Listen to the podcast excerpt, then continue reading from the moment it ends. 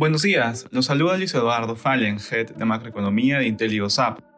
El día de hoy, miércoles 14 de junio, los mercados internacionales presentan resultados mixtos a la espera de la reunión de la Fed del día de hoy.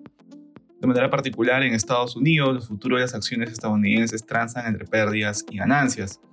El S&P 500 se mantiene al alza llegando a máximos del año a pesar de la divergencia entre los analistas sobre la expectativa de que el rally continúe o que se termine con una recesión que arrastra el mercado accionario a la baja. Los inversionistas se mantienen atentos a la decisión de la Fed de hoy. Si bien se espera la primera pausa luego de 15 meses de ciclo contractivo, aún se proyecta otra alza que podría venir en el mes de julio.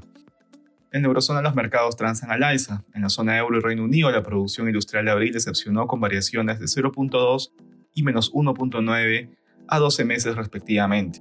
En Asia los mercados cerraron dispares, el Nikkei subió 1.5%, mientras que por otro lado el índice de Shanghai cayó 0.1%.